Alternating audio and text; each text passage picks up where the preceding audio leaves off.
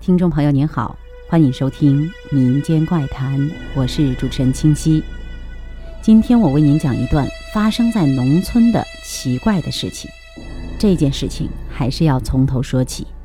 九四年的时候，我奶奶家隔壁住着一对年轻的夫妇，他们有两个孩子，女儿和儿子。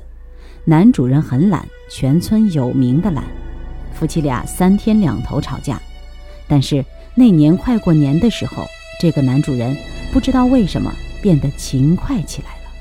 上山砍柴，女主人想，毕竟是自己老公，这么勤快，就煎了两个鸡蛋给他吃。但是不巧的是，他儿子在外面玩，摔了一跤，头上破了一个洞，流了很多血。那个时候，他们的生活条件不是很好，结果。女主人把老公碗里的鸡蛋都给儿子吃了。弄好以后，儿子女儿跟妈妈一起出去了。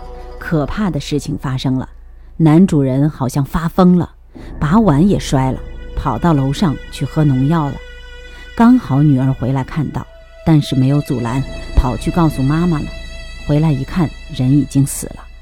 前后不到两分钟，男主人就这样死了。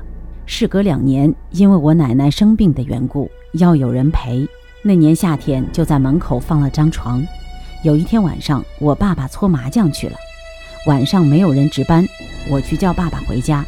我爸爸要我和妈妈去值班，那么我们就去了。但是睡到十二点钟还是睡不着，又去把爸爸叫了回来。爸爸一点钟回到家里，刚躺下就听见隔壁有男人说话的声音。农村里嘛，寡妇偷汉子肯定是不好的。爸爸跑到楼上去听，一听就不对了，听出是死去的那个男人的声音。我爸爸赶紧下来，坐在灯光下，听到那人下楼梯的声音，没有开门的声音。在我爸爸面前坐了一会儿，在祠堂里走了三圈，叹了三声，走了。那天晚上，狗叫得很惨，像是在哭。第二天白天，我爸爸和妈妈吵架，原因是我爸爸不愿意再去值班了，还打电话给我叔叔，叫我叔叔也不要去了。旁边的人来问我们，昨天狗叫的那么惨是怎么回事儿？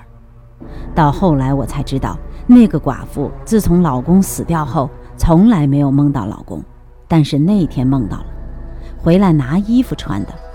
有经验的人告诉寡妇。拿个弹棉花的掸子到他的坟前去弹一下，再烧衣服给他，这样就好了。那个男的从此再也没有回来过。好了，今天的民间怪谈就到这里，下期再见。